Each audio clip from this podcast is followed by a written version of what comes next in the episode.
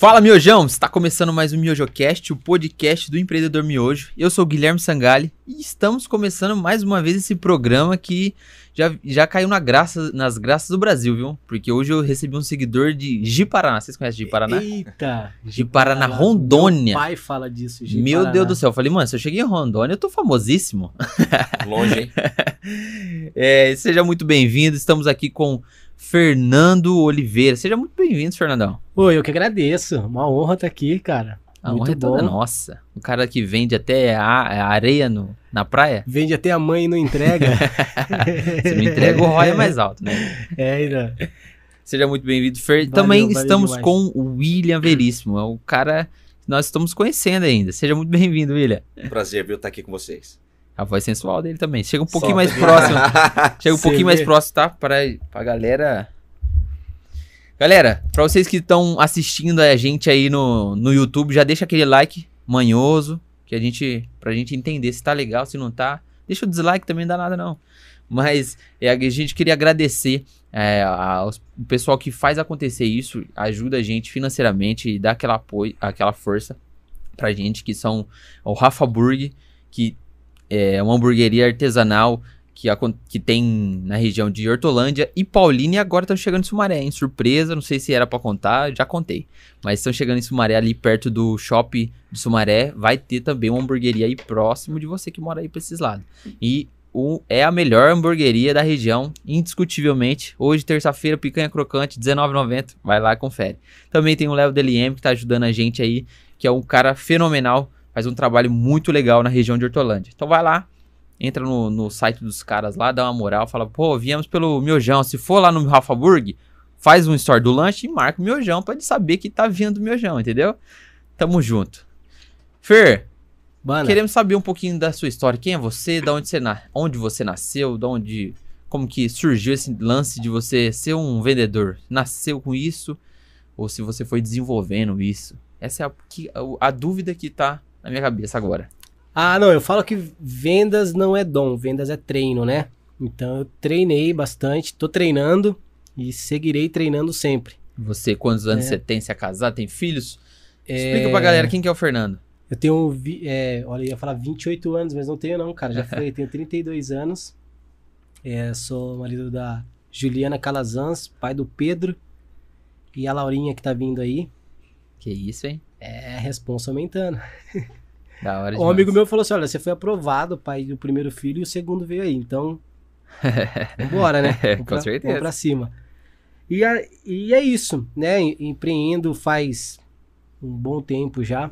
Comecei a empreender com 12 anos de idade, né? É, depois trabalhei de carteira assinada, mas paralelo a- ao CLT sempre estava empreendendo em alguma coisa, sempre Aham. investindo em alguma coisa. E nunca, nunca parei, cara. Sempre empreendendo, desenvolvendo, crescendo, né? Tomei vários, vários tombos, né? Como acho que qualquer pessoa que começa o negócio toma. E estamos aí, graças a Deus. Você sempre permeou essa região aqui, interior de, de Campinas, Sumaré. Sim, sempre, sim, nunca sempre- morou em outro lugar. Sempre por aqui. Morei um tempo em São Paulo, mas foi tipo questão de um ano mais ou menos. Depois voltei, mas sempre aqui no interior, sempre Campinas, Sumaré, nessa, nessa região aqui. Nunca saí disso, Aham. né? Então, sou daqui. Muito legal. William, você que vai ser o cara que vai chamar a galera pra assistir esse podcast. Então, apresente quem que é o William, o que que você faz hoje que pra galera ficar de queixo caído, assim, pô, o que, que que esse cara tá fazendo? Cara, é um prazer estar aqui, de verdade. Tenho 29 anos, hoje eu tenho uma startup e eu preciso que todos participem. Por quê? Porque é um projeto aqui que só a gente só vai falar sobre a área da empre- do empreendedor. Aham. Cara, eu. O que, que eu posso falar de mim? Eu tenho 29 anos, sou casado, tenho uma nenenzinha de dois meses, lindinha, Luísa. E se você quer ter um negócio, se você tem sonho de ter uma startup, ou até mesmo ser um vendedor 10.0 aqui, Aham. você tem que estar aqui com a gente. Top demais. Eu- o, o nome desse podcast que a gente colocou, Segredo do Sucesso. O que, que eu acho como segredo do sucesso? É você tentar errar, fracassar, ir lá perto, sentir o cheiro do negócio e voltar. E aí, opa, não, não tá pronto ainda. Então, eu, eu acho eu acredito muito que você precisa dessa ma- maturidade, sabe? Amadurecimento aos poucos pra você chegar naquele tão objetivo que você quer. O meu objetivo lá atrás era ter um carro e fazer é, graça com as menininhas. Aí eu falei, pô, mas que objetivo raso, né? Aí eu peguei com 18 anos, tinha meu carro, já tava namorando, já tava preparando pra casar. Falei, opa, mudou um pouco as minhas coisas, né? Exatamente. As prioridades mudam, né? Aham. E aí- E você, William, como que entrou o, o empreendedorismo na sua vida, assim? Você sempre foi empreendedor, seus pais eram empreendedores e você via, pô, quero ser isso, ou não? Cara, quem, quem me olha hoje pensa que eu vim de uma família de gente que tem dinheiro. Mas é ao contrário disso. Foi bem difícil. É, família pobre. E meu pai é empreendedor, ele tem um negócio em Hortolândia. Só Aham. que assim, aquele empreendedor simples, que tem um negócio, é só ele, sempre foi só ele. Aham. E eu sempre me despontei pro lado da tecnologia. E eu falei, cara, é isso que eu quero pra minha vida, logo com 16 anos. Só que eu nunca tive acesso a um computador. Aham. E quando eu tive o meu primeiro computador com 16 anos, era o pior computador que você possa imaginar. Tanto que pra ter, eu tive que vender minha bicicleta. A bicicleta, na verdade, era do meu pai. Depois eu tive que vender um pé de vela de uma outra bicicleta que eu tive. Pé de vela. Pé de vela. Pé de vela é uma palavra boa, né? pé de vela, pra quem conhece. E, enfim, tive o meu primeiro computador. E percebi ali logo que era a área pra mim. E, cara, empreendedorismo nasceu numa necessidade que eu fui numa empresa. Foi o meu primeiro emprego na área de TI. Aham. Cara, ou pensa, pensa num cargo massacrado esse pessoal de suporte de TI. Você era CLT nessa nossa. época. CLT, CLT. Ganhava 1.100. Aham. Já 1.100, tinha, já tinha feito o cursinho técnico ali de informática básico? basicão. Aham. É. Mas enfim, aí eu fui. Só que como que criou, a- respondendo a pergunta que você me fez? Foi baseado na necessidade e no que eu tava ouvindo. O pessoal Aham. reclamava muito do software da empresa. Sim. Guilherme, era o dia inteiro. Eu chovia chamados de sistema. Até que, o que, que eu fiz? Eu falei, bom, eu preciso criar alguma coisa. Eu vou criar o meu sistema para essa empresa. E depois Aham. eu vou tentar vender para outras empresas. E foi exatamente isso que aconteceu. Aí depois que eu observei a necessidade, eu falei, bom, vou chegar em casa e vou começar a desenvolver todos os dias. Uhum. Passou-se os tempos, desenvolvi esse software, vendi para essa empresa. Hoje eles são meus clientes até hoje. Caramba. Já tem alguns anos. Hoje eu tô com 29, eu tinha 18 na época, então você imagina. Foi daí que eu vi a, a grande oportunidade, foi daí que nasceu o empreendedorismo. Aham. E eu tô desde então, hoje eu tenho uma startup, hoje a gente desenvolve tudo que é voltado para tecnologia, a gente tá no mercado. Sim. Basicamente isso, em resumo. Legal. Fer, você como que foi assim o seu início ali? Desde, desde cedo, seus pais empreendiam? Como que foi os seus primeiros contatos, assim, tanto com a, a necessidade de vender, ou você fez isso por, por hobby? Não, tudo começou com quando eu tinha 12 anos de idade, né? Naquela época, 12 anos de idade, na, aqui no, no, no bairro Matão, ali em Sumaré, era normal um, menininho de 12 anos trabalhar, Aham. né? Tipo, não era ho- igual hoje que, meu, 12 anos acho que o menino não sabe mais sair na rua com um saco de mexerica nas costas e vender. Ele não, não sei se tem essa capacidade, mas... Saco de Enfim. mexerica não dá. E aí um dia, né, pela necessidade, meu pai trabalhava em dois empregos já e não, não tava rolando. E aí eu lembro que ele saiu de um e surgiu a necessidade de, de pô, pagar as contas e tal. E meu pai falou: Olha, Você é o filho do meio? Eu sou o mais velho. Você é o mais velho? É. Opa, eu, Brunão, sou, perdão. eu, sou, eu sou o mais baixo do- do- dos três, mas. O Brunão vai Mas- ficar bravo com isso aí. Tá me colocando como mais velho? É, então. Aí um dia meu pai chegou em casa e falou, cara, se arruma aí, porque era por volta de, eu lembro como se fosse hoje, umas 5 da tarde, meu pai falou, ó, se arruma aí, que a gente vai sair, a gente vai ali comprar um negócio. Eu falei, beleza. Meu pai tinha uma Belina marrom na época, não sei se você lembra desse, desse carro. Carrão? E aí, cara, meu pai colocou a gente na Belina e a gente foi embora. E um friozinho, cara. E eu lembro que eu tava com uma regatinha, uma bermuda. E começou a esfriar. Eu falei, caramba, onde meu pai tá me levando, velho? Meu pai levou a gente pra uma cidade. E a gente foi colher pocã, que é aquelas mexericonas Aham. gigantes, com a casca grossa e tal. Sim. E aí a gente começou a colher pocã e jogar dentro do, dentro dos cestos pra colocar dentro do carro. Eu falei, pai, o que, que é isso? Tá, Tá acontecendo? doido? Você tá, tá com gripe? Você vai querer chupar tanta mexerica assim, pra vitamina C? E aí, cara, meu pai falou, não, a gente vai vender. Uhum. Aí chegou em casa, meu pai fez um carrinho. Meu pai não tinha um carrinho, meu pai fez um, um carrinho. Ele pegou a parte de dentro de uma geladeira, colocou dois garfos de bicicleta, um de cada lado, e colocou a roda da bicicleta. Caramba. E fez um carrinho.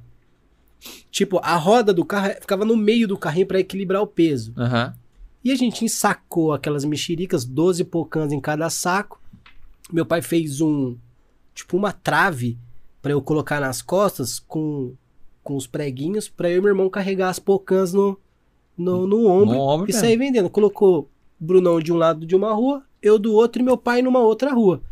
E aqui, ó, Dona Maria, Caramba. foi aí que a gente começou a conhecer a vizinhança, começou a conhecer, tipo, ó, vamos ali naquela Maria que ela gosta de comprar de três Sim. pra vender mais rápido. E aí foi, cara. A gente E aí foi aprendendo os gatilhos ali. Foi, foi aprendendo os gatilhos sem saber que era gatilho, né? Tá docinha Então, hoje, hein? Experimenta, dava é, aquela. a- um, um, Um gomo. bocão, um gominho pra ela experimentar, né? E que é o que a gente hoje entrega o conteúdo gratuito Sim. primeiro, né? Então já. Aquela isca. Aquela isca. então já dava o gominho pra ela poder comprar o saco de pocã. E aí começou, cara. Aí, quando eu via meu pai, é, às vezes meu pai ganhava mais dinheiro vendendo pocã do que no trabalho que ele tinha. E Ele fazia isso em paralelo. Fazia isso paralelo, meu pai trabalhava de vigilante. Uhum. Aí a gente fazia isso nos finais de semana, porque no- na semana tinha, tinha escola. Aham. Aí beleza. Aí meu pai conseguiu outro trabalho e meu pai sempre foi muito é, conservador. Então ele preferiu arrumar um outro emprego do que continuar vendendo as pocãs. Uhum. Pocã não tinha. é, a gente não sabia o quanto que vendia. Aí começou a estragar, começou Sim. aquela perca e tal. E aí meu pai falou, não, melhor não, deixa quieto e tal. E passou a época também da Pocan, Aham. né? Aí fechou. Aí beleza. Aí um dia meu pai chegou em casa e falou, ó, levanta aí que você vou arrumar um trabalho pra você. Isso eu tinha uns 14 anos mais ou menos. Aí meu pai me levou pra trabalhar numa mecânica. E aí eu comecei a a, a vender lá na, na mecânica. Tipo, o cara, o cara arrumava o carro e eu já limpava o carro pro cara, entendeu? Já, já entregava o carro limpo, Aham. né? Pra, pro dono do carro. E ele pagava uma, uma margenzinha. Porque eu ganhava pouco. E Sim. eu entendi vendendo porcan que eu falei, caraca, mano. Então, tipo, dá pra, Fazer você ganhar mais do que do que simplesmente trabalhar pra alguém. Ah, e um, e um gatilho aqui legal que eu comecei a perceber que minha mãe trabalhava numa casa e os caras tinham um pouquinho de tinha as condições melhores que as nossas, né? Sim. Então, morava aqui em Campinas, em condomínio e tal, tinha casa, carro muito top, a gente fazia umas viagens. E minha mãe era aquela que levava o filho pro serviço. Então, minha mãe era diarista, né? Aham. Era empregada doméstica. Aí eu via, pô, que o menino era a mesma idade que eu, só que ele tinha as roupas melhores que as minhas. Ele tinha uma escola melhor que a minha. Aham. Pô, o moleque tinha tudo melhor, né? Eu falei, caraca. E aí eu sempre ouvi o pai dele falar que, que era diretor da empresa e, e tinha e tinha a margem so- sobre o lucro daquela empresa e tal. Isso ficava marcado. Falei, pô, por que, que esse cara tem e eu não tenho? Isso Aham. Vendendo, foi passando o tempo, 14, 15, 16, 17 anos. Eu eu conheci uma empresa que que era de PNL na Uhum. época de empresa de leader trainer, essas coisas de treinamento, firewalker, passa no fogo e tal. Eu já fui o Firewalk. Só que, cara, olha aí, Não tenho tanto orgulho, não, mas É. foi. Você já foi, William? Cara, não. Eu Não. trabalhei com firewall de, de ah, segurança da informação. ah, sei. é quase igual. Quase. e aí foi indo, Gui, fui aprendendo e foi, foi aí que eu percebi, falei, cara, pra, eu preciso ter um negócio. Quem tem o próprio negócio, quem tem empresa, é, pode muito mais do que quem trabalha normal. Aí um Aham. dia, eu tava na igreja, tava no grupo do teatro, aí o cara falou assim, Fernando, o que, que você quer ser? Aí eu, falou, na verdade, fez uma pergunta pro grupo, né? Aí uma menina falou, ah, eu quero ser bailarina, outra, não sei o que, eu quero... Aí eu falei assim, cara, eu não sei o que eu quero ser. Aham. Por quê? Eu trabalhei numa mecânica, eu queria ter uma mecânica. Eu fui trabalhar com meu tio na lanchonete, eu queria ter uma lanchonete. Eu queria. Aí o cara me virou a chave. Foi aí que eu virei a chave. Eu tinha uns 17 anos. Aham. Virou a chave na minha mente. Falou, Fernando, você não, não é que você não quer ser nada. É que você quer ser empresário. Você quer ter, você quer ser dono de alguma coisa. Sim. Aí isso puf, explodiu dentro da minha cabeça. Voltei pra casa e fiquei pensando. Falei, caramba, velho. Aham. Que da hora. Aí, pela necessidade, fui, arrumei um trabalho no shopping. Aí começou a carreira de vendas, né? Comecei o trabalho no shopping.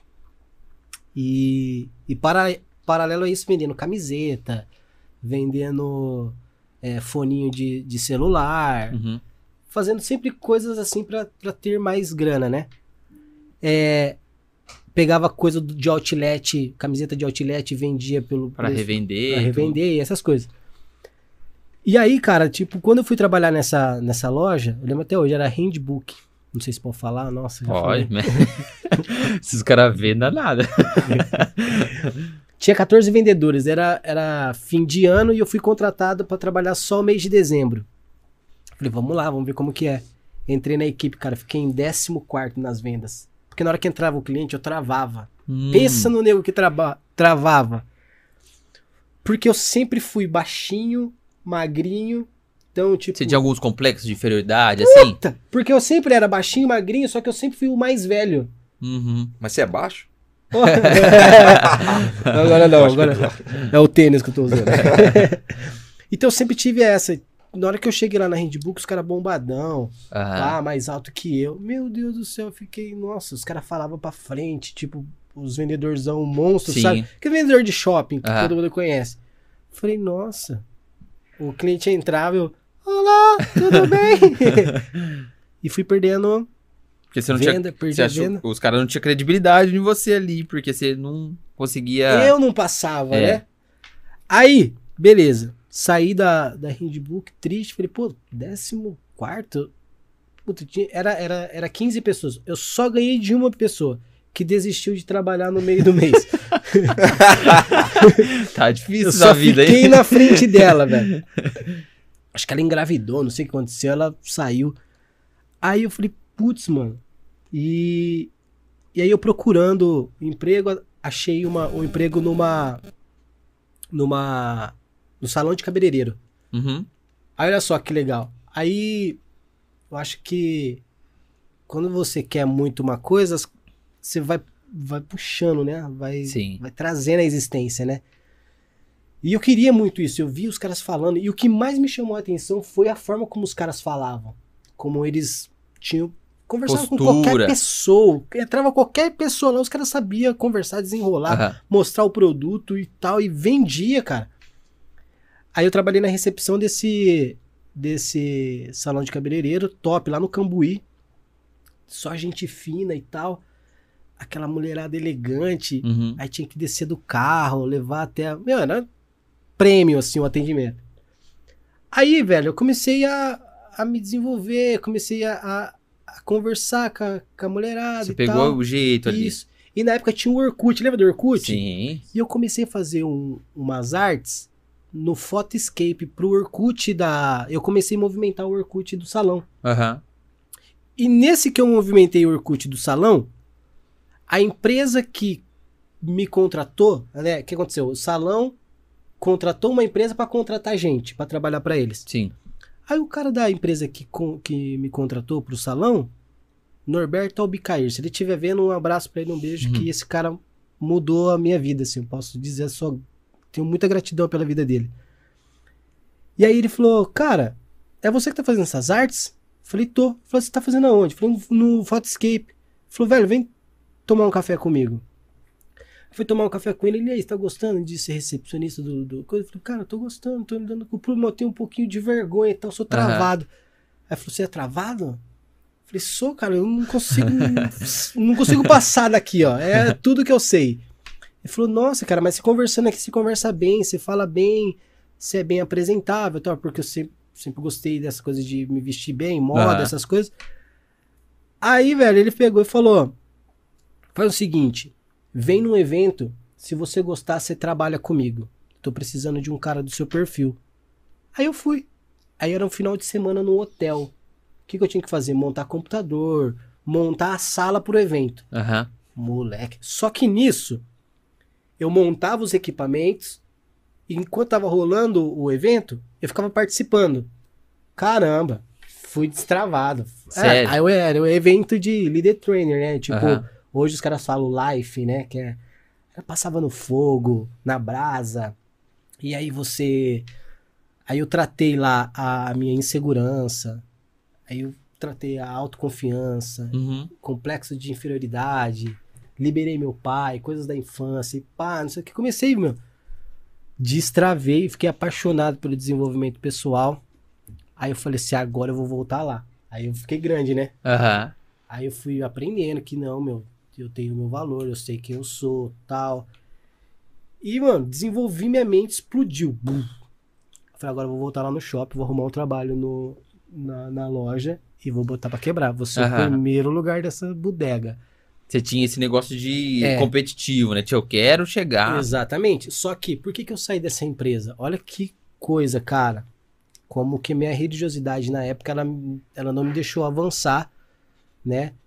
É, por conta de algumas coisas, os caras falavam muito sobre lei da atração, dessas coisas. Uhum. de- e eles falavam de Jesus, só que não Distorcido. um Jesus Deus, mas Aham. um Jesus só líder, sabe? Sim. Isso começou a mexer com a minha fé, mano, com as coisas que eu acreditava, com a Bíblia. Meio que dava a entender que a Bíblia não era de verdade. Eu falei, meu, não, não. Saí do negócio, velho. Pedi pra sair. Falei, não, o negócio é, confronta a minha fé. Falei, nossa, velho. Era falta de entendimento Aham. na época, né? E aí eu fui pra loja, cara. Fui pra loja, aí, puta, bati o primeiro lugar, fui pra cima, dentro Loja de, do que que é? de roupa. Loja de roupa. The Jeans Boutique. Foi a primeira loja que eu trabalhei já preparado, assim, né? Com força mesmo. Aham. Fui lá, aprendi sobre as roupas e tal, fiquei apaixonado pela moda. E aí, tava apaixonado por mim na época também, tava É. gostando de mim. Cara, eu sabia que, que eu sou o Fernando. É, isso é muito interessante porque a gente entra naquela questão de quem não não sabe pra onde quer ir, qualquer lugar serve, né? Exato. Então, ah, eu, eu não sei pra onde eu quero chegar, que nem eu, eu vivi isso. Eu vivi isso na pele que eu fiz um curso técnico, é, técnico é, é mais voltado pra química, eu entrei na indústria química e eu entrei lá e falei, mano, isso aqui é tudo que eu não quero. É. Mas eu comecei a enxergar pessoas, é, o cara chegou e falou assim, ah, eu vou sair de férias vou pra Itália. O outro falou, eu vou pra Suécia. Eu falei, mas pode ir? Nós pode? pra mim só podia ir pra Ubatuba, que é quando às vezes eu vou, que eu me sinto rico, que eu vou pra Ubatuba.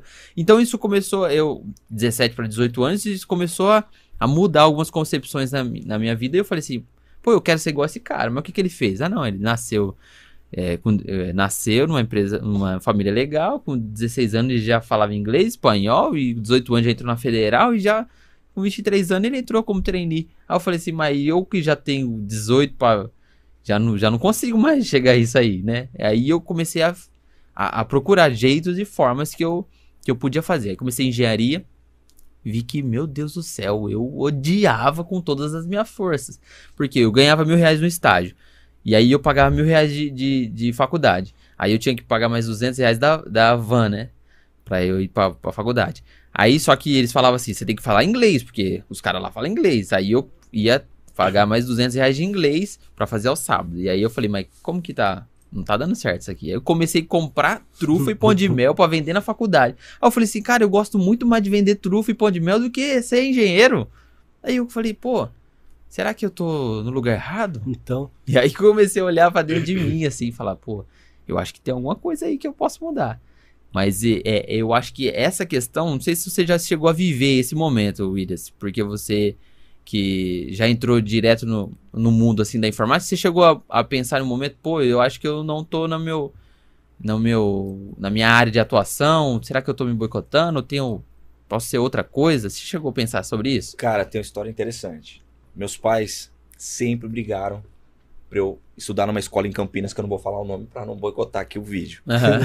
Mas era o sonho deles. Mecânica industrial. Não, você tem que ser, por quê? Eu tinha um primo. Aí vem as crenças, né? Sim. ah, O sei. meu primo mais novo, ele tá entrando nessa escola, você tem que entrar. Só que assim, eles davam oportunidade pra galera que era de uma renda menor. E de fato Uhum. eu tinha uma renda menor. Mas os meus pais estavam colocando uma crença em mim. Não, você precisa entrar nessa escola, que não tinha nada a ver com a área da informática, TI, Aham. desenvolvimento, programação. E eu tava acreditando nisso. Tanto que eu comecei a, a me estudar um pouquinho sobre essa escola. Comecei a ter boas notas melhores para poder entrar, porque tinha que ter uma nota melhor. Só que nunca dava certo. Eu tentei por três vezes. E não dava certo, cara. Eu falei, não é possível, meu. Foi daí que eu realmente entendi. Não só eu, meus pais, Aham. que não era aquela área. Na verdade, eu sempre ia mais pro lado da tecnologia. Então eu convenci ele, mas mas agora voltando na tua pergunta, eu só não fui por uma questão de escolha mesmo, porque Aham. eu poderia ter ido, poderia ter dado certo. Sim. Só que eu, como você fez com a engenharia, isso não é pra mim. Foi exatamente isso que eu fiz. Isso aqui não é pra mim. A gente seria bom, talvez. Eu teria me dado bem também, porque acredito que é o nosso esforço, aquilo que a gente coloca, que vai fazer a gente ter resultado. Mas eu não quis. Foi uma escolha, eu não quis. Meu pai tem o negócio dele, eu poderia muito bem também tocar o negócio dele. Falei, não, Da não é isso. sequência, É, na verdade, da minha área, a parte de programação, não tem ninguém da família. Ninguém. E não tem ninguém tecnológico, ninguém que entenda de. meu- ninguém sabe de Instagram, de, de, de Aham. internet, cara. É um absurdo. Você é aquele cara, não, eu acho que o William é quase um hacker. É um hacker, né? Exatamente isso. É, cara, é engraçado. Tem várias. várias mas não, não cabe falar agora. E também provavelmente devem estar assistindo. Queimar eles aqui. Mas sim, eu decidi que eu não quero essa profissão. E foi a melhor coisa que eu fiz. Hoje Uhum. eu posso falar que eu tenho resultado no que eu faço. Sim. Baseado na minha escolha e também no que eu coloco todos os dias pra pra conquistar. Legal. Fer, a gente tava nessa parte lá que você entra na loja e você começa a desbravar aquilo como, pô, sou um, Eu- eu você entrei- começou a entender que você é um É, vendedor Eu mesmo. entrei pra ir pra cima pra ser um, prof- um vendedor profissional mesmo, né? E quando você viu que você é, pô, eu sou bom nisso e, e é, é uma coisa que eu treinei, que eu sou bom e eu vou dar sequência nisso. Você, Ah, quando os resultados vieram, né? Quando, poxa, eu fui nessa mesma empresa, nessa mesma companhia, né? Que era geralmente um... existe uma empresa por trás das marcas de roupas. Então, tipo, essa companhia, ela tinha a- a- essa loja que eu trabalhava, mas tinha mais quatro marcas que, que são, por exemplo, uma delas é uma das principais marcas de tênis do Brasil hoje Uhum. né? Então, é, dentro disso, quando eu fui pra cima, eu fui com muita vontade, muita vontade mesmo. Eu só não sabia sobre o produto, né? Que era calça jeans, que era Aham. várias marcas de, de, de jeans dentro de uma loja. Era a primeira boutique de calça jeans do Brasil. Sim. Então era só marcas tops. Uma, uma calça jeans custava 1.500 reais. Então, tipo, Uau. era. Você tinha que saber vender. Porque é uma, uma coisa assim, tipo. É difícil e é fácil. Uhum. Porque o cara acha assim, ah, 1.500 reais também pra quem tem dinheiro. Cara, vender pra quem tem dinheiro não é tão fácil assim. Não. Porque é justamente porque o cara tem o dinheiro no bolso, ele tem o poder de escolha. Ele pode comprar com você, mas também ele pode comprar na Suíça, ele pode É. comprar nos Estados Unidos. Por que, que ele vai comprar com você em Campinas, no Iguatemi? Né? E foi essa pergunta que eu sempre me respondi. Eu falo, porque eu sou um vendedor que vai realmente é, sanar a dor dele. Ele não vai comprar só a calça jeans, ele vai ter uma consultoria de moda. Ele vai ter um Legal. consultor. Então isso começou a mudar muito na minha cabeça. Então quando o cara vinha, eu fiquei especialista em calça jeans. Hoje, de olhar o, o teu perfil, eu sei que número de calça você usa. Caramba. De olhar, eu sei se a calça vai ficar justa, se ela vai ficar boa, como é que. De olhar o seu perfil, eu já sei dizer qual é a melhor calça jeans pra você, qual a marca que fica boa. Uhum. Então, tipo, eu fui. Porque eu percebi que, bom, internamente, eu tava me resolvendo, né? Tava me descobrindo, tava, tava ficando bravo, né? E eu só precisava do conhecimento do produto. E fui pra cima. Então, quando eu, eu juntei isso, a minha capacidade pessoal, junto com o conhecimento do produto, aí ninguém segurava. Por quê? É, eu, fiquei, eu, fiquei apaixonado pelo, pelo que eu fazia, pela venda, né? Aham. pela arte de vender. Puxa, na hora que o cara passava o cartão, você falava, nossa. Eu cara, consegui. Vibrava. nossa, é muito gostoso vender. Meu Deus Sim. do céu, é gostoso demais. E aí, é, eles viam isso, a, a, a minha, a minha movimentação, a forma como eu amava aquilo que eu fazia. Uhum. E começa, você começa a destaca- se destacar. Porque hoje é muito fácil você se destacar, porque a gente vive no meio de pessoas medianas. Uhum. Hoje é dentro de uma empresa, dentro da própria casa, dentro do, de um bairro, dentro de uma organização, dentro de uma empresa, sempre vai ter as pessoas medianas, as pessoas que não querem fazer o, o que tem que ser feito, o trabalho depois do trabalho, sabe? Elas Sim. vão trabalhar até aquele momento. Então, ou seja, o seu concorrente, é, muitos deles estão é, dormindo, estão desatentos a, a quanto à rede social, ao marketing digital, às novidades que estão chegando Aham. estão desligados. Eles vão descobrir daqui a um tempo. Se você descobrir agora e você botar em prática agora, você já se destaca rapidamente. Sim. E você não precisa ser uma empresa gigantesca para se destacar. Você só precisa ter um posicionamento correto, Aham. né? Então, foi isso que eu fiz dentro da empresa, me posicionei. E Quando- vendas é, é, é estratégico, né? Porque você é aquilo, é, é a- o cara tá com vontade de comer e você tem o prato de comida ali, você oferece. Eu, quando lá na, na história que eu, eu vendia trufas e pão de mel, eu, eu fazia isso durante o intervalo das aulas, né? Então eu tinha de 15 a 20 minutos ali e eu levava cerca de 20 a 30 é, trufa e pão de mel. O que, que eu fazia? Eu comecei a observar que na cantina formava uma fila gigantesca. E eu falava assim, pô, os caras, talvez, ele- eles vão lá pra comprar alguma coisa, mas durante a fila eu sei que eles já estão querendo intencionar de comprar alguma coisa. O que, que eu vou fazer? Vou encostar ali na fila. E aí, tudo bem? Tem um pão de mel, tem uma trufa aqui. Aí eu comecei a ver que o maior público era as mulheradas. A mulherada começou a vir, não quero, e eles já vazava. Então eu, eu falei assim, pô, tô encurtando o caminho deles, porque eles não precisam esperar a fila toda, perder o intervalo todo aqui, e tô vendo que a mulherada gosta mais do produto. Comecei, fui estudar. Fui estudar sobre as mulheres. Então eu entendi que elas tinham um período ali de mais negativo, né? Que elas têm a tendência de querer o chocolate, um docinho diferente. Então eu já chegava na resenha. Eu sei, eu não quero te vender um pão de mel, uma trufa. Eu quero te vender aquele, aquela vontade que você tá de comer um doce, sabe?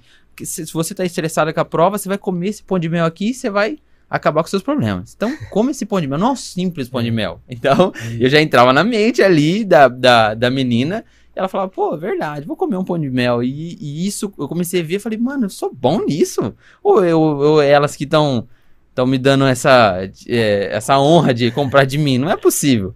E Uhum. aí eu comecei a ver, pô, se eu colocar um- estrategicamente aqui, é, nessa hora do, do dia, ou esse pão de mel que é que mais sai, eu vi que isso serve para qualquer coisa. Se eu posicionar meu negócio, hoje eu tenho uma academia feminina, posicionar meu negócio ali, e ele tem esteticamente um negócio, é, uma, uma fachada legal, ele tem um, um local legal para as mulheres chegar e deixar a criança, a- o filho, porque as mulheres têm filhos, não pode levar, então É. eu falei, pô, vendas é uma estratégia, eu preciso quebrar ali ah, os obstáculos, quebrar as objeções que ela vai chegar e não vai querer, e, e eu deixo um caminho livre para ela vir e pagar.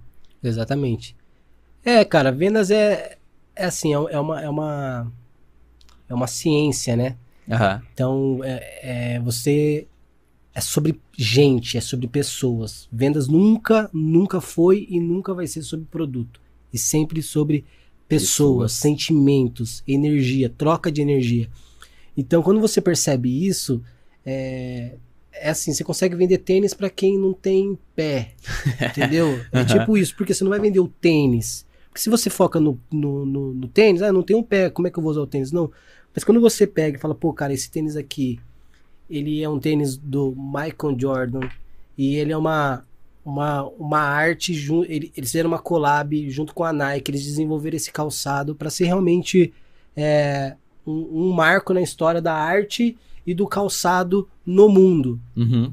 Isso daqui dá para você colocar na sua prateleira, dá para você colocar de enfeite no seu escritório. Pronto, o cara não precisa ter pé para comprar o tênis. Aham. Entendeu? Você já vendeu aqui uma. E outra, só tenho cinco pares dele. Assinada pelo Jordan. Vendi.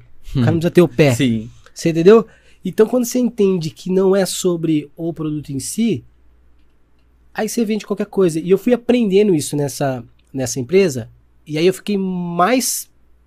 Tipo, eu aprendi mais ainda quando eu fiz um curso chamado Friedman, que era um curso que quem fez esse, esse curso vai entender. Era um videozinho ruim, cara, porque eram umas encenações, que era quase duas horas que você tinha que ficar assistindo de como superar a objeção. Aí era um videozinho horrível.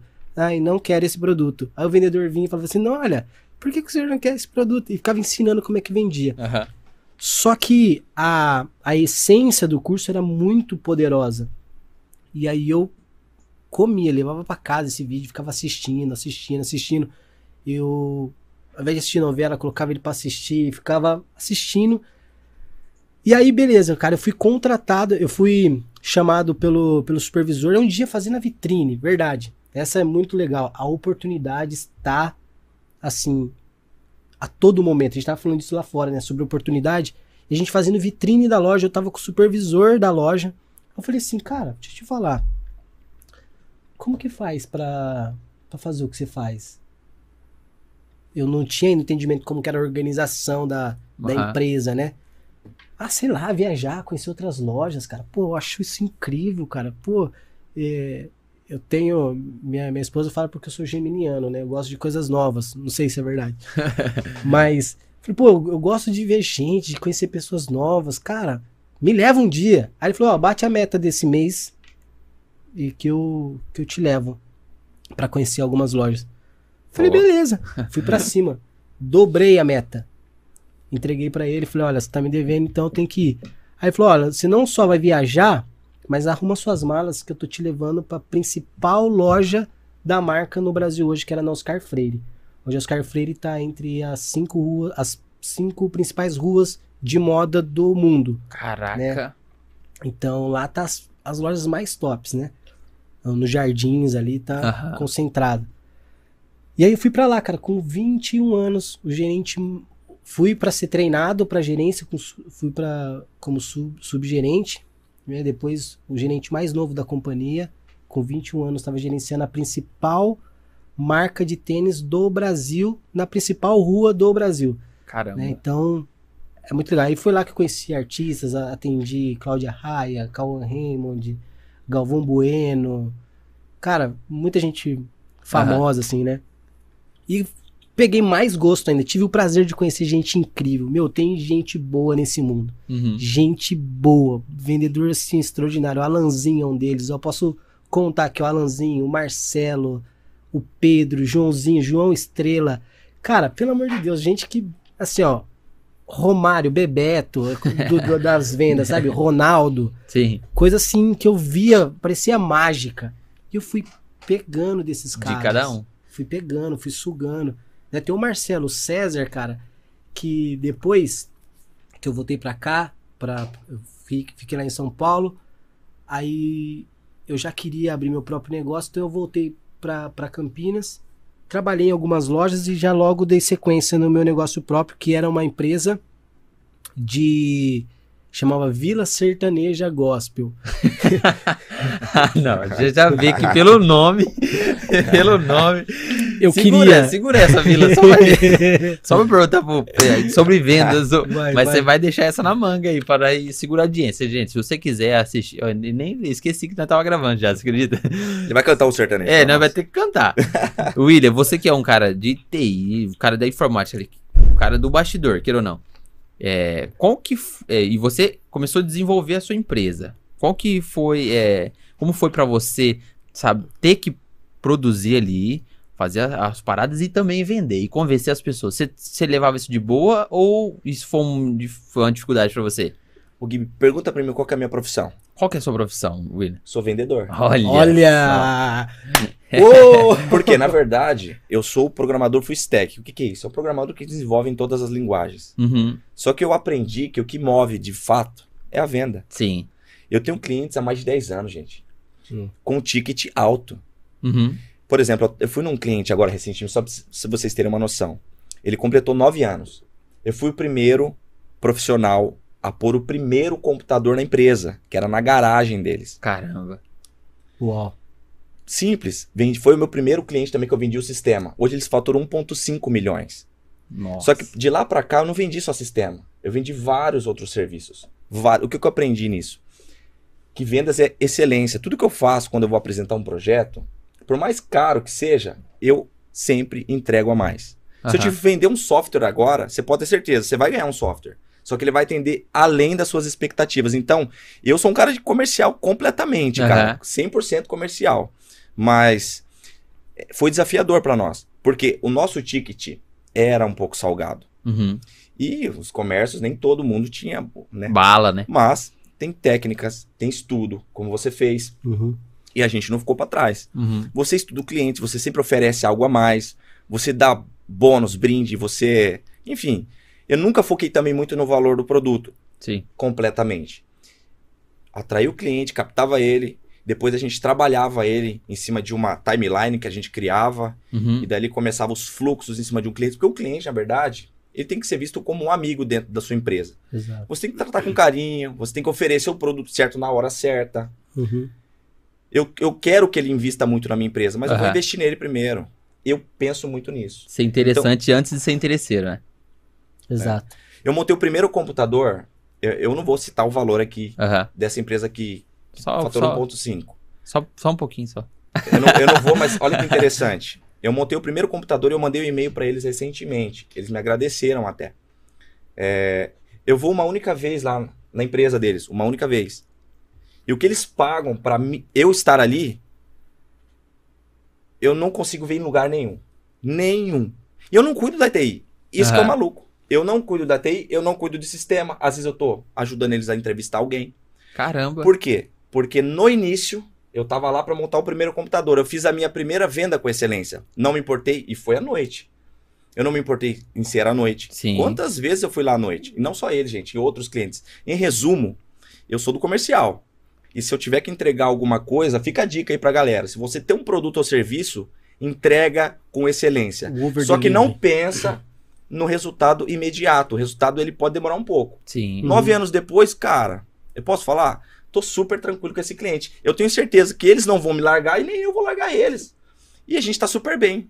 Tranquilo. Relacionamento 100%. Aham. Eu, eu perguntei isso porque normalmente a galera que já entra pro curso de informática é aqueles cara mais introspectivo, que, que fica. Que é um cara que já não gosta de conversar muito, já é um cara que é mais. Então você, o pessoal já acha que a, a galera disso É o de- é os nerd. nerds. Cara, você Não quero fazer disso. bullying. Eu era o nerd. Aham. Todo mundo me vê como nerd. Tanto se você entrar na, na minha bio, vai ter duas coisas lá no meu Instagram, no meu Linktree. Uns me chamam de nerd, outros me chamam de louco. Eu falei, eu sou Uhum. os dois. Só que com uma carga de 220 conectado. Então eu aprendi que ser nerd é bom. Sim. Só que você tem que ter relacionamento. Porque na maioria dos programadores eles não querem falar, eles não Sim. falam.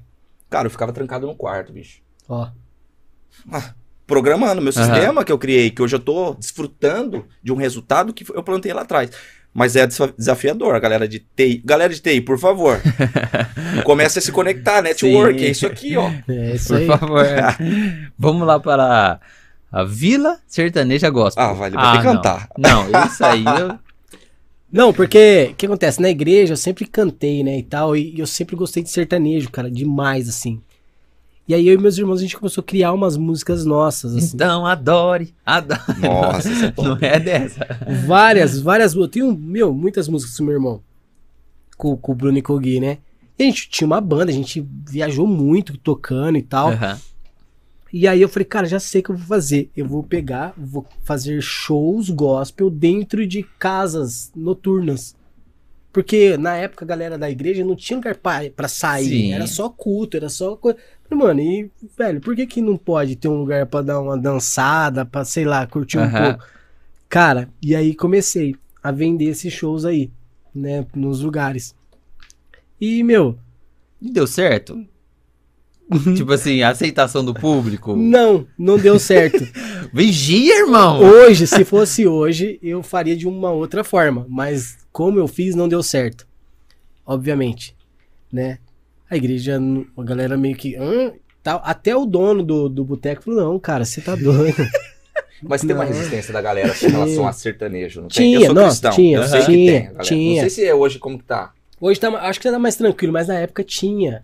Então, eu não soube contornar essa objeção. Você veio demais. Vim com tudo, Vila Sertaneja Gospel, montei site e tal.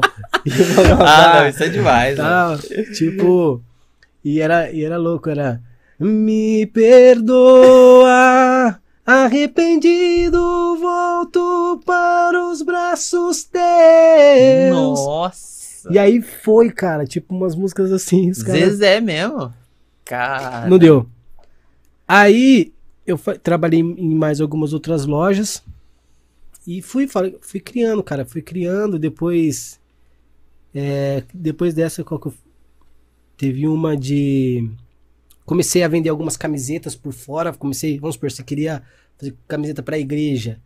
Aí eu ia lá, levava na estamparia, fazia camiseta e tirava o meu lucro e tal. E Você sempre foi o cara que tentou fazer as paradas acontecer de um Sempre. jeito ou de outro. sempre. Até o dia que eu conheci o marketing multinível. Aham. Aí, beleza. Depois disso, eu tava pra me casar. Aí eu comecei a vender salgado na rua. Uhum. Porque lá no Oscar Freire tinha um cara que vendia salgado na rua. Só que até o salgado da Oscar Freire, mano, de rua, Sim. era prêmio, sabe? Era uma coisa top. Eu falei, cara, eu vou levar isso de novo. Lembra que a gente tava conversando? A minha mente sempre presa no. Era mostrar o produto top pro público que Por não uma- compra. Né? Então, catei um salgadão lá, top. O que, querer vender um salgado de 7 reais pra quem não paga nem 1,50. 2,50 É. no salgado. Aí fui, fui, fui, fui, fui, cara, não deu certo. Aí eu me casei, aí voltei a trabalhar no shopping, gerenciei loja, tal, tal, tal, tal, tal, tal. E como que era a sua cabeça, Fer? Você, você, tipo assim, você era um cara frustrado ou você sempre foi um cara pra cima? Não, eu vou acertar, uma hora eu vou acertar. Ou você chegou a falar, putz, eu tenho que parar de loucura. Ó, As é pessoas- momentos, velho. Seus, seus pais, sua família, sua esposa, seu sogro, pri- principalmente sogro e sogra. Pô, É. Fernando, vamos, vamos, Vamos, procurar um, é. um ali. Olha ali a 3M, a Honda. Sim, não, essas, essas propostas. Inclusive tinha um primo da Juliana que trabalhava na GE, cara. Aham. né? Então, nossa, o sonho do meu sogro era eu trabalhar na GE, lá entregar um currículo. E eu fugia, cara. Ai, não, beleza, vou te entregar na segunda e te entrego.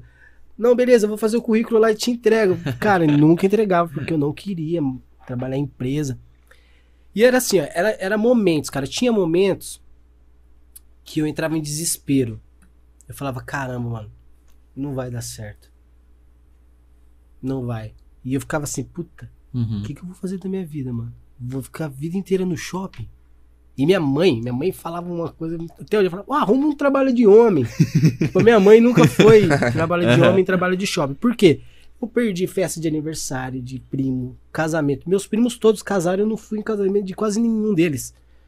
Tipo, festa de aniversário, festa da mãe, domingo, shopping, velho Sim. das 10 às 10. E quando você é hard work, você eu, ah, vai gerenciar, vai, vai trabalhar na liderança, você pô, Dá a sempre vida, é. vai dar na vida, velho. E eu tinha nessa parada da igreja também, que saía do trabalho já direto pra igreja, já voltava ensaio. era, pro ensaio. Putz, velho, não tinha vida. E aí, por um certo momento, dava desespero. Uhum. E nessa coisa toda, eu descobri o marketing eh, de relacionamento, o marketing multinível Sim. que foi uma escola, bicho. Aí eu conheci livros como Pai Rico, Pai Pobre, Me- eh, Segredos da Mente Milionária, Sim. a- a Armas da Persuasão, fui conhecendo. Aí juntou essa parte comercial que eu tinha com essa onda do do nossa, da palestra, de subir no palco, de treinar pessoas e tal. E aí tinha momentos que eu falava, velho, não vai dar certo e tinha outros momentos, o marketing multinível me ajudou muito a falar, não, tenta de novo. Aham. Tenta de novo, tenta mais uma. Só mais uma. Vai de novo. Até que eu fiz 10 anos de venda, saí do shopping falei, amor, é a última vez que eu trabalho em shopping. Última vez que eu trabalho pra alguém. E acabou. Uhum. Mano, sabe aquela história que, que os caras vão pra guerra, chega na ilha, taca fogo no navio e fala, não tem como. Ou a gente ganha essa, essa parada, ou já era. Aham. Foi isso que eu fiz. Saí do shopping e já lancei. Falei, já sei que. Aí eu me formei em coaching nessa época. Nossa, fiz coaching. Putz, coloquei no meu Instagram, Fernando Coach. Falei. Zica, hein? É, Cara, já tava gravando os conteúdos no YouTube, já tava dando aquelas dicas, acordando 5 horas da manhã e pau, meti pressão no meu primeiro evento no hotel. 10 pessoas foram no evento. É, meu pai, meu, meu irmão, o Bruno, é, os três caras que eu tinha convidado pra palestrar junto. Ou seja, Você- Quem ficou E assistindo? mais, e mais uns amigos meus que foram lá, o, o Ezequiel e os filhos. E aí, cara, eu falei assim, não é isso que eu quero fazer, eu quero trabalhar com transformação de pessoas. Aí, beleza. Aí a clareza veio. Aham. Isso aí você Eu já tá com quero- quantos anos? Isso tava já cinco anos atrás. Aham. Aí, falei, cara, eu quero trabalhar com isso, quero trabalhar com transformação, quero ajudar as pessoas a, a empreender, a crescer, desenvolver. Só que eu entendi que eu, que eu precisava evoluir também nessa área, porque eu precisava encontrar a fechadura, sabe? Sim. Às vezes a gente carrega a chave, mas a gente não. Ou ao contrário, a gente tem fechaduras e a gente tem um molho de chave. Sei lá como é que é essa. Eu ouvi essa metáfora, eu não lembro mais como que é. Eu entendi, você precisava de um case Precisava ali. de alguma coisa pra abrir a porta, sabe? Aham. A porta fechada e tal. E aí, cara, eu comecei, fiz o primeiro evento. Aí depois eu não desisti, fui, fiz o segundo, já deu um pouquinho mais de gente, fiz o terceiro. E, e sempre vindo nessa pegada. Aí, nesse que eu fiz o evento, eu. Meu amigo pegou e falou: Fer, você não quer vir trabalhar na minha empresa, mano, no comercial? Ajuda a gente na, na, na equipe comercial e tal. Eu falei, putz, eu prometi que eu não Não ia, trabalhar pra ninguém. Cara. Mas eu falei assim, não, beleza, como eles meus amigos e tal, meu filho tava pra nascer, eu falei, vou. Nisso que eu fui, eu vendi as camisetas por fora lá, lembra? Uhum. Pega essa, esse gancho aqui, eu, eu vendia por fora.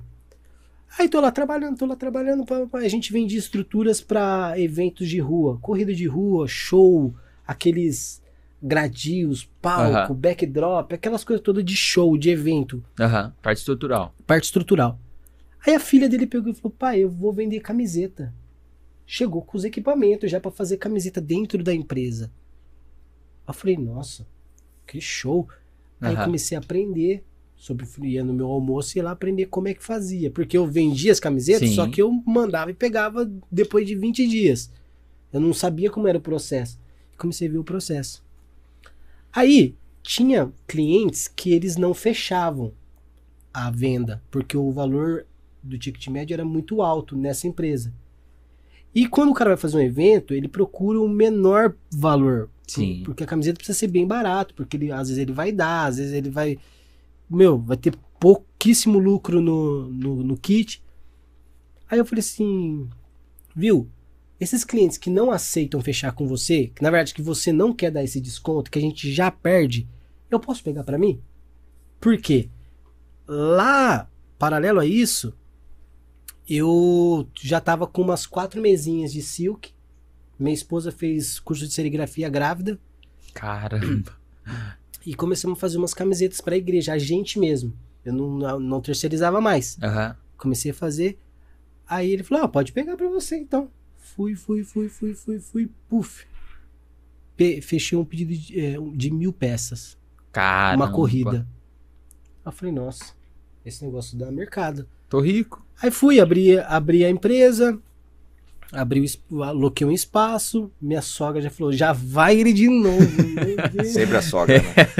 Cara, Não vou falar mal de sogra aqui, não. Não, não, eu amo. lá vai ele de novo, mano. E, não, e eu amo minha, minha sogra porque ela, em tudo, bicho, em tudo, desde lá do salgado, desde quando a gente tava pra casar, minha sogra em tudo, velho. Desde pegar o salgado, embalar, colocar Aham. lá, disso até, sei lá, emprestar o nome, sujar o nome. é isso ela fez Aham. né? Além de dar a filha, né? Então, cara, eu sou extremamente grato a ela, meu sogro. Nossa, minha, a, a- a minha cunhada. Meu, gente que Deus colocou no meu caminho, assim, sabe? E a minha esposa, né? Que aguenta tudo isso. E aí foi, cara, foi crescendo, foi crescendo. Aí veio a pandemia, fechou tudo, ninguém faz mais evento. E aí, falei, o que eu faço agora? Aí, vou trabalhar com moda. Vou criar marcas do zero. E já era. Aí, cria a marca, criamos o Instagram, começamos a vender. A galera, eu vi que existe uma necessidade nesse mercado de produto bom, Uhum. prazo, é, produto de qualidade e tem muita gente, mas poucas fazendo com excelência, do jeito certo. Eu falei, cara, encontrei mercado, vou pra cima.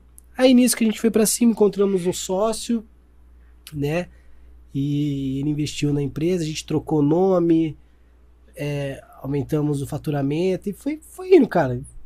Estamos aí até hoje, avançando, crescendo. A gente tá mudando agora, né, pra, pra, pra uma startup de moda mesmo. né? Então vai ser uma plataforma de moda onde você vai Cara, poder como comprar. que funciona assim uma startup de moda?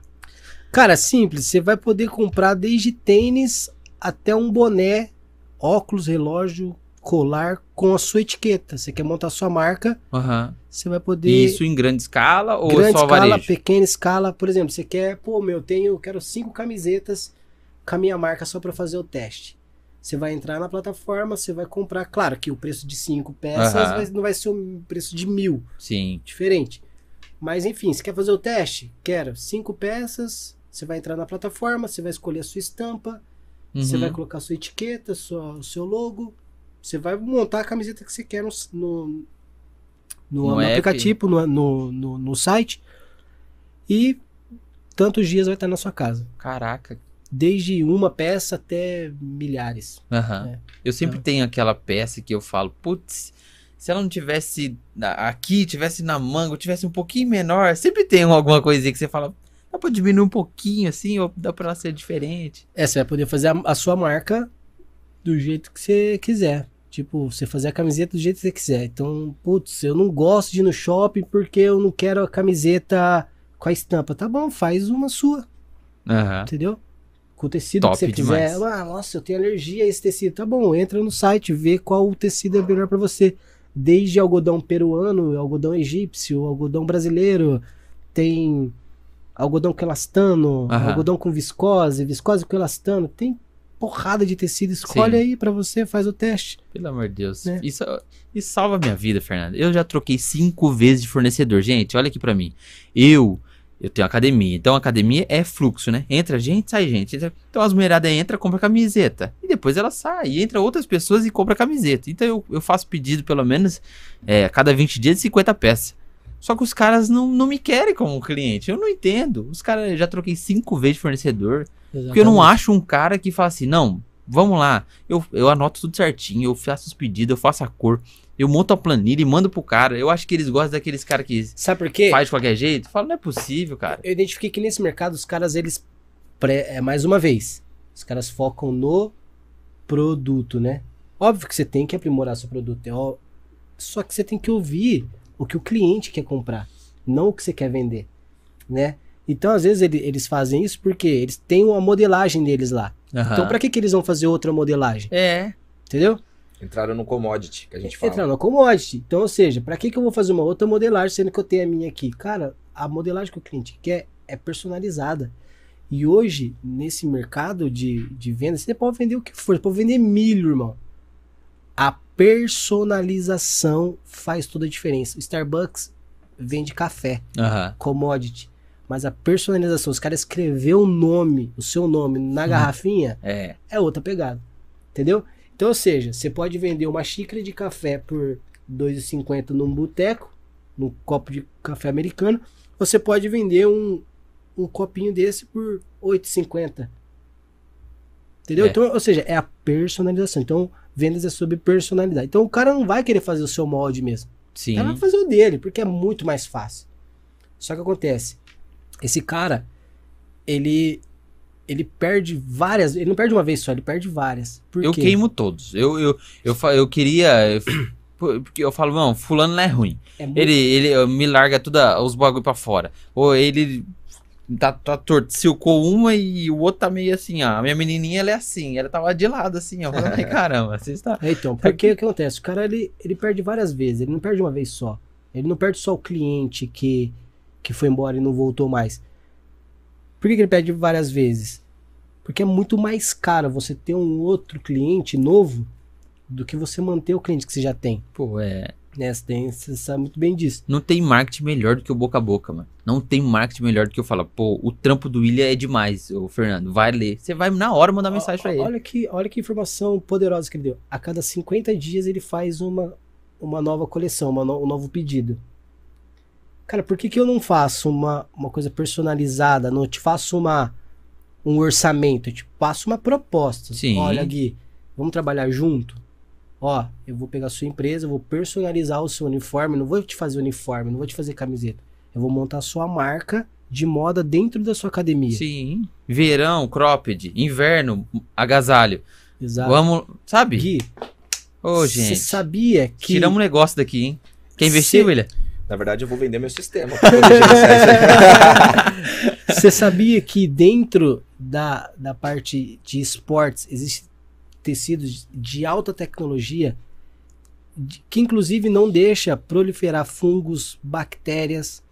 Por exemplo, a pessoa soa, o tecido não deixa pegar cheiro, Uhum. né? Pode suar aqui tranquilo que o, o- não não dá mau cheiro, não dá aquele cheiro de sovaco CC. Sim.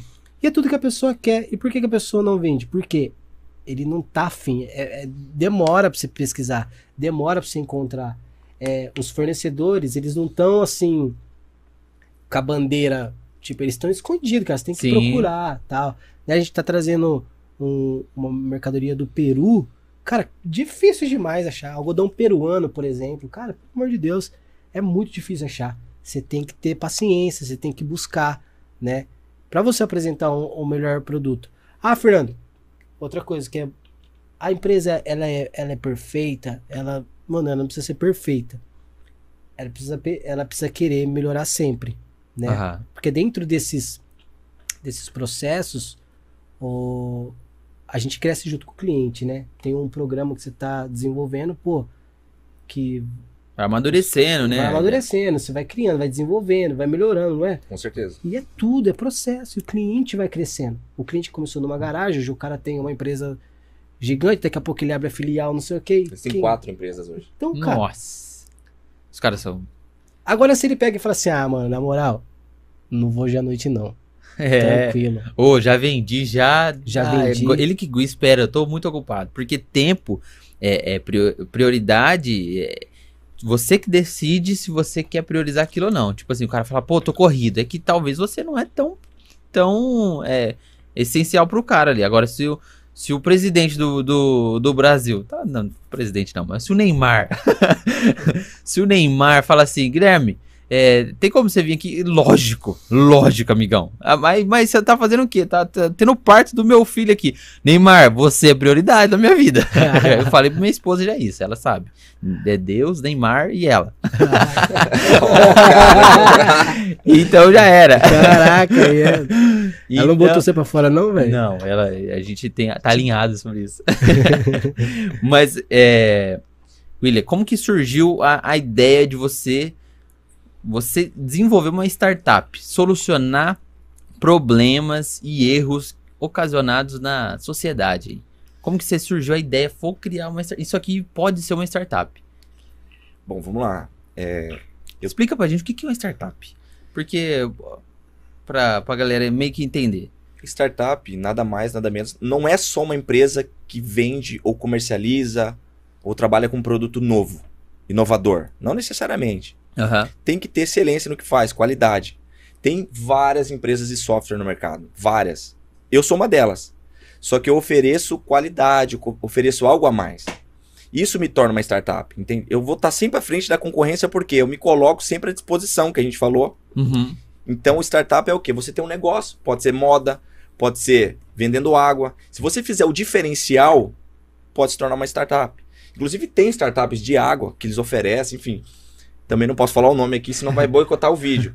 Mas startup é isso. Você tem uma ideia inovadora, você pode transformar isso numa empresa Uhum. que vai oferecer sempre algo a mais para o consumidor. Sim. Isso pode ser denominado, sim, uma startup. Mas eu comecei é, vendo a necessidade, porque hoje as empresas de software, elas cobram muito caro, caríssimo.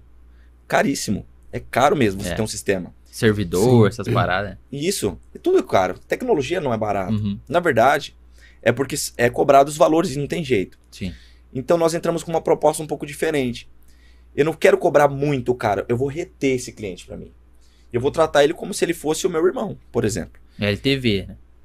Exatamente, isso. Então, o foco da nossa startup é o quê?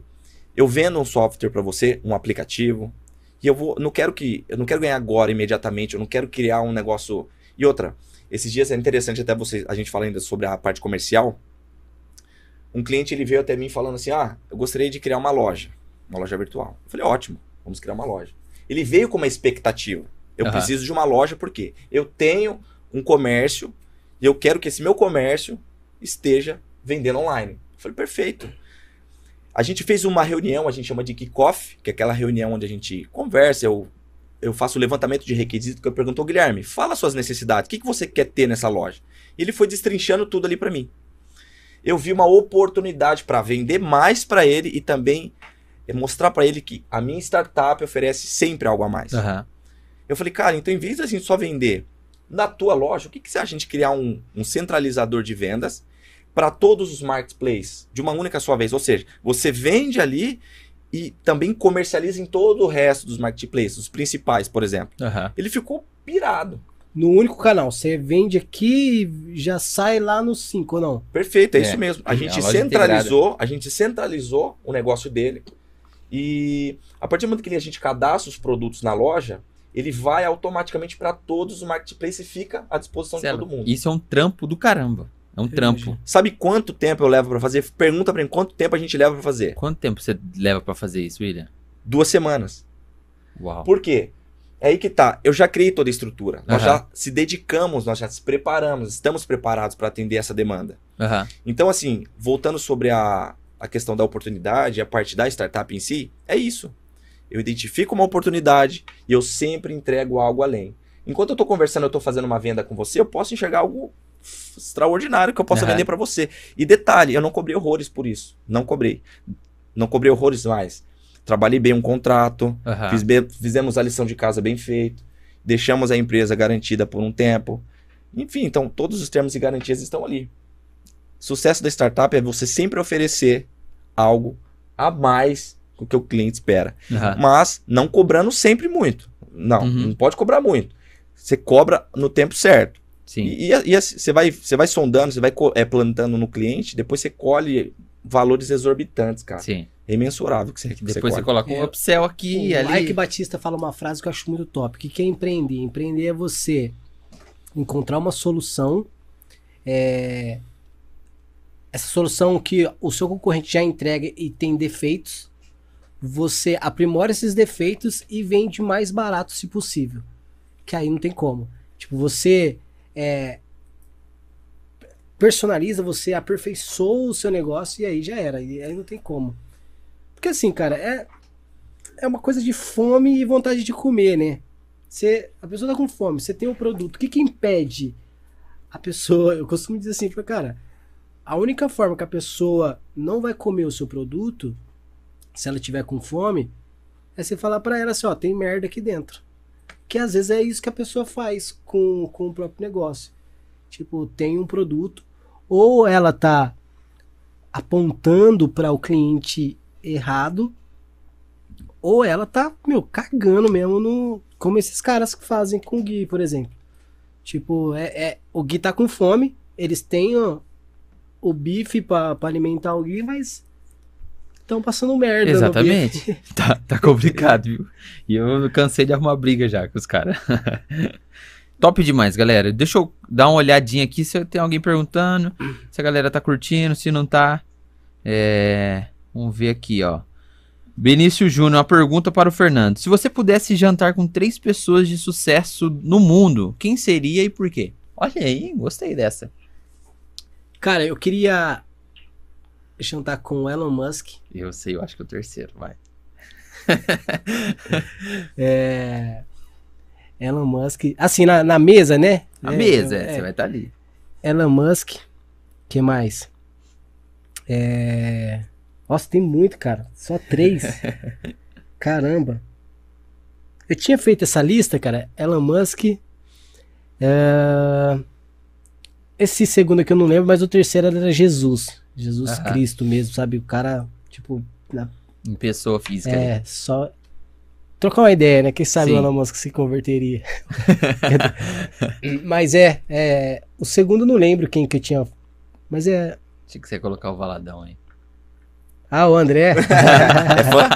É, Pô, tem uma tatuagem do André Ah, aqui. tá brincando, sério? Sério? Curto muito. Ah, e ele foi o nosso pastor, né? O meu pastor. Eu fui da Lagoinha um tempo. E o André é muito. O André a gente já, já, já sentei com ele, É. já não. não é um sonho, né? Mas, Sim.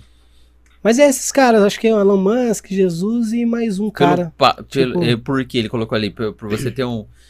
Conseguir extrair alguma coisa dele? O Elon Musk, eu queria, assim, sabe, tipo, é, o que eu vejo nesses caras, né? Não só nele, mas no, no, no Amazon lá, no, Jeff. no Jeff Bezos, o o Brandon que foi pro espaço, é assim, tipo, a visão além da nossa vista, sabe? Aham. Tipo, é, é enxergar o que ninguém enxerga. Tipo, eu tenho aprendido isso com, muito com meu sócio, com Aham. o Dirk. O Dirk tem muito disso. Ele, ele vê um negócio que ninguém tá vendo, sabe? Tipo, é, é essa qualidade que esses caras possuem Uhum.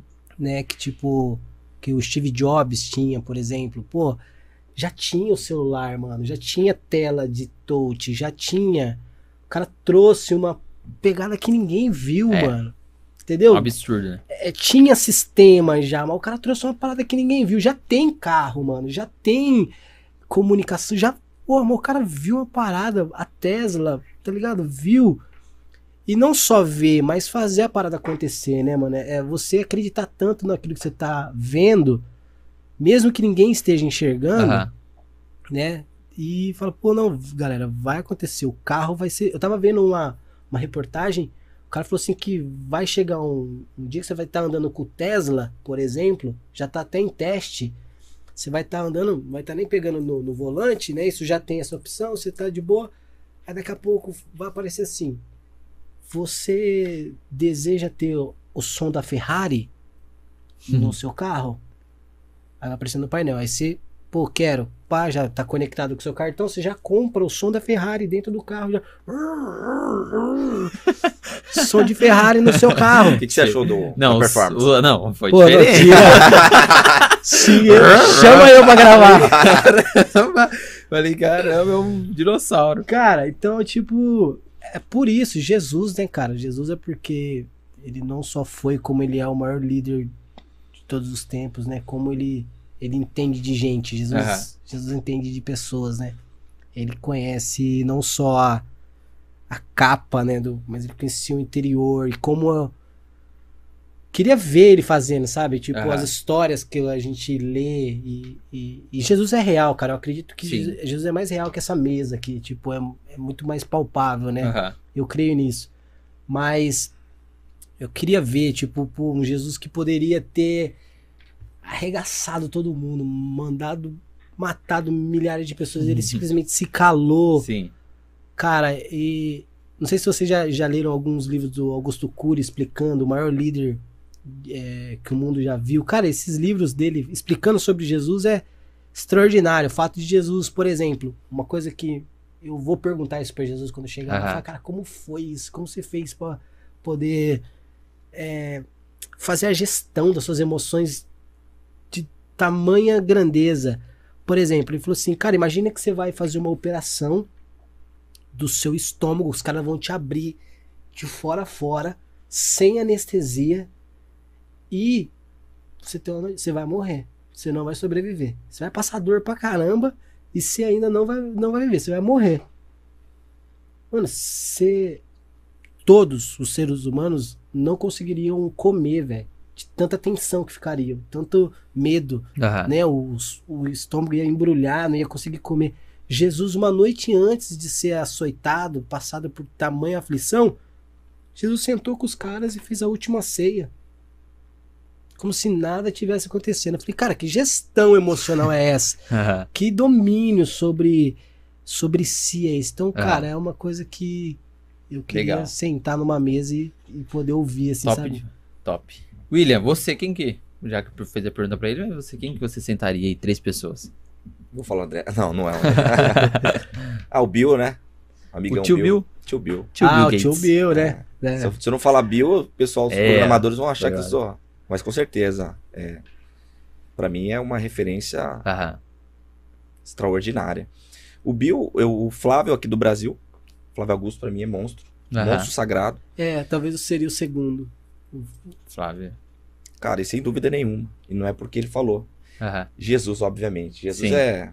Né, eu não tenho nem o que falar. Mas com certeza foi o maior líder. E a gente tem muito que aprender com ele. Embora a gente leia e tal, Aham. leia a Bíblia, a gente ainda tem muito que aprender. De, dos dois que eu falei, os dois não chegam nem perto, mas nem Ah. perto da Aham. gestão que Jesus fez. Enfim, É. então, são Até- esses três aí. Top demais. É, tem um, um fã seu aqui, ó. Tem, eu vi que tem Sou uns fã aqui, ó. aqui, Wesley Soares. É, como o William teve a ideia de criar o sistema dele? Que sistema, talvez a estrutura toda, assim, como. É, Cara, sei foi que que muito fala complexo. O meu software, ele atende todos os departamentos de uma empresa. Então, vamos lá. Área comercial, fiscal, faturamento, logística, suprimentos, compras. Então, é complexo. Então, eu Aham. tive que aprender a programar e eu tive que aprender a, sobre os processos. Como funciona a parte de compras, por exemplo? Tem que fazer contato com o fornecedor, tem que emitir um pedido de compra. Como que é o processo de nota fiscal? Tem que cadastrar produto, ou seja... Então, realmente, era um processo muito delicado.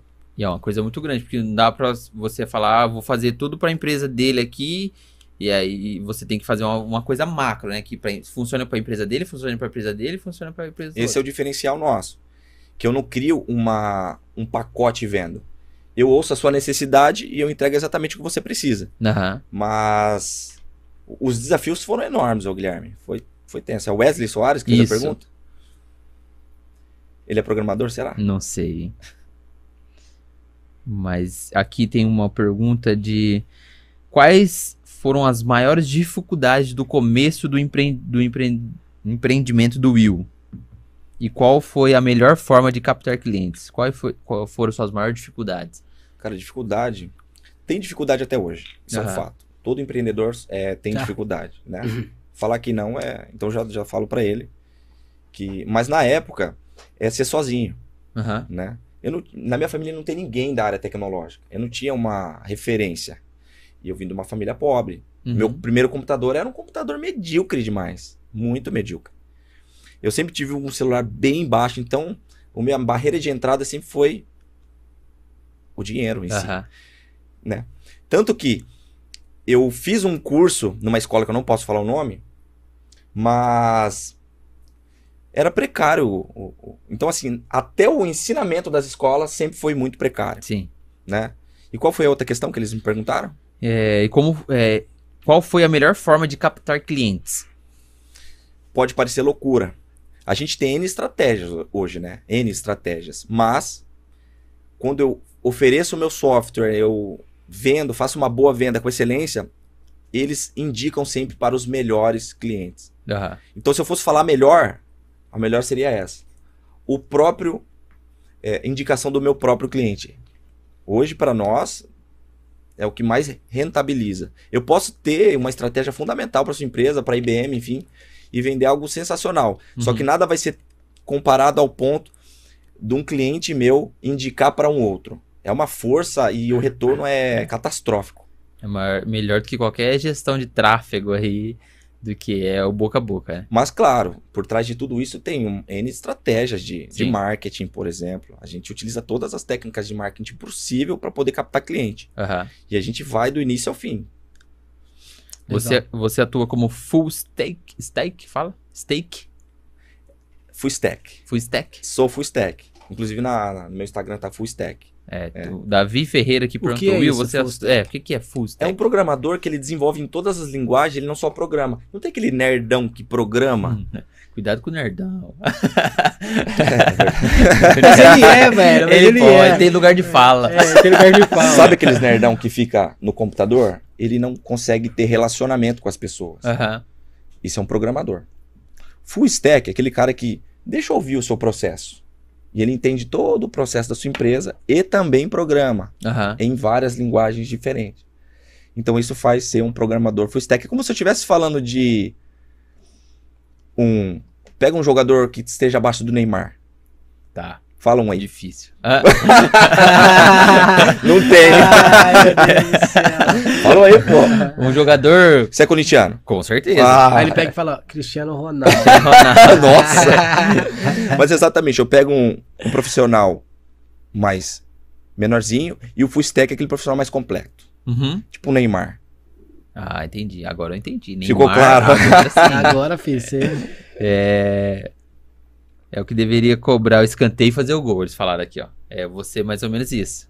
O full stack é que faz várias coisas ou não. Ah, tem vários memes aí de full stack. Aham. É, a galera que faz tudo, enfim. É normal, é exatamente isso.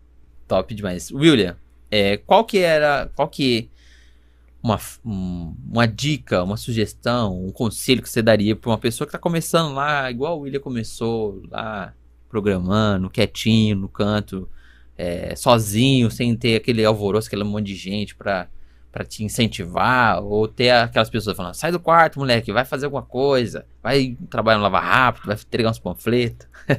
que, qual que é a dica que você daria para aquele aquele programador que tá começando agora?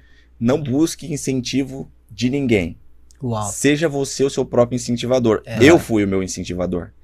Persistência. Se você não persiste naquilo que você acredita, dificilmente você vai ter alguma coisa. Ah, talvez você não acredite tanto.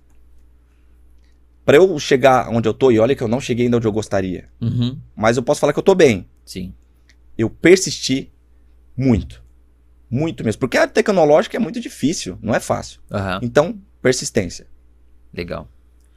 Fer, qual que é a dica que você daria pra um cara lá que tava trabalhando pra alguém e, e ele decidiu a quer empreender, ele tá lá na loja, no shopping, doido, e ele falou, putz, eu, eu quero desenvolver a minha marca de tênis aqui, meus sneakers, e, e ele tá meio preso ali, com medo de sair, pô, tem um filho pequeno, pô, casei recentemente. Qual é a di- dica que você daria pro cara conseguir realizar esse objetivo que ele tem?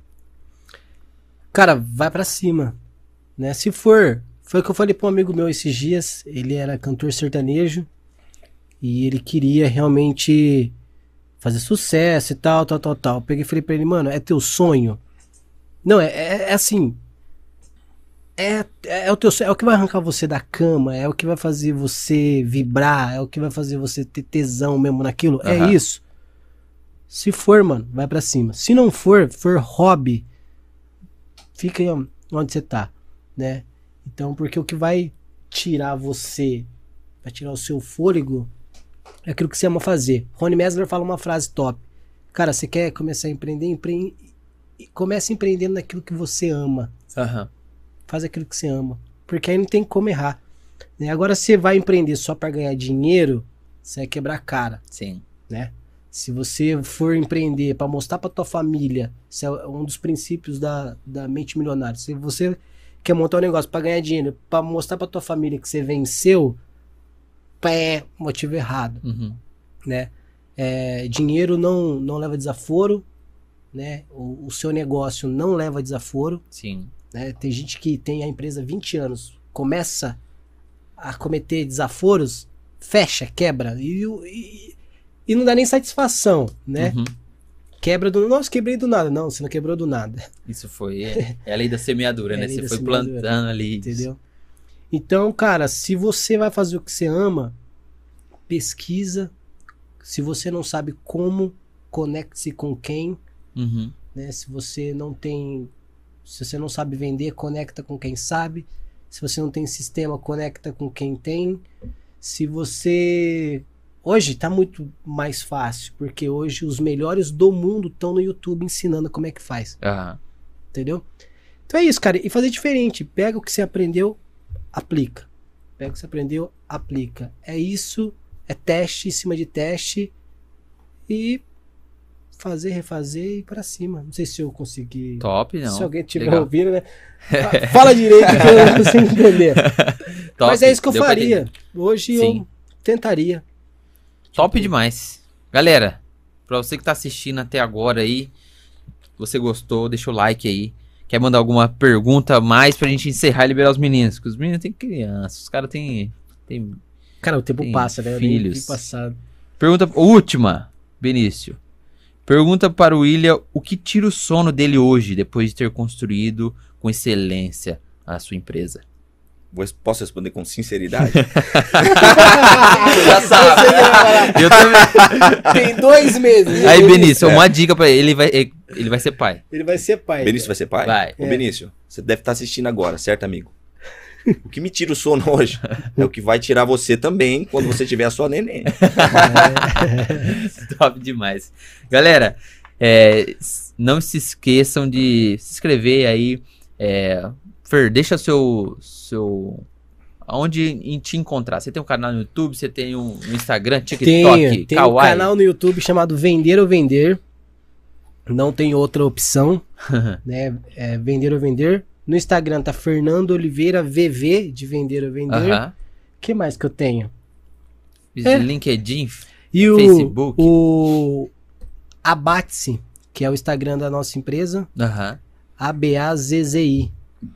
A Bia Para quem quiser entender um pouquinho mais sobre desenvolvimento de peças, da própria marca, só entra lá, Abate-se. Top demais. Fechou? Will, onde te encontra nas redes sociais, como o pessoal consegue ir lá perguntar. Tem uns programadores aqui que vai te, te mandar uns direct, hein? Vamos ver se eles têm uns currículos bons. Olha! Vamos analisar. Onde te encontra? Cara, eu tenho um Instagram, ele é Will Veríssimo G. Will Aham. Veríssimo G. E também tem o LinkedIn, William Veríssimo. Top demais. Vamos pra cima. Galera, muito obrigado. Muito obrigado vocês dois por participar aqui Cara, desse, desse pequenino canal. Tem- temos uns caras aqui engajados, hein? Tô gostando de ver. É, sigam a gente também lá no Instagram, como o Mioj- MiojãoCast. É, a gente tá compartilhando alguns, alguns reels lá, alguns teaser de que tem rolado aqui. Então, se inscreva lá. Se inscreva não, se inscreva aqui e, e comece a seguir a gente lá. Eu, o meu pessoal é o Gui Sangali. Eu falo umas ladainhas lá também nos stories que você pode gostar também. Manda um direct lá se você tiver alguma curiosidade, alguma vontade de participar aqui como um convidado da audiência e ter acesso a esses, esses caras aqui. E a gente pode conversar também lá no TikTok. Agora eu sou TikToker também, né?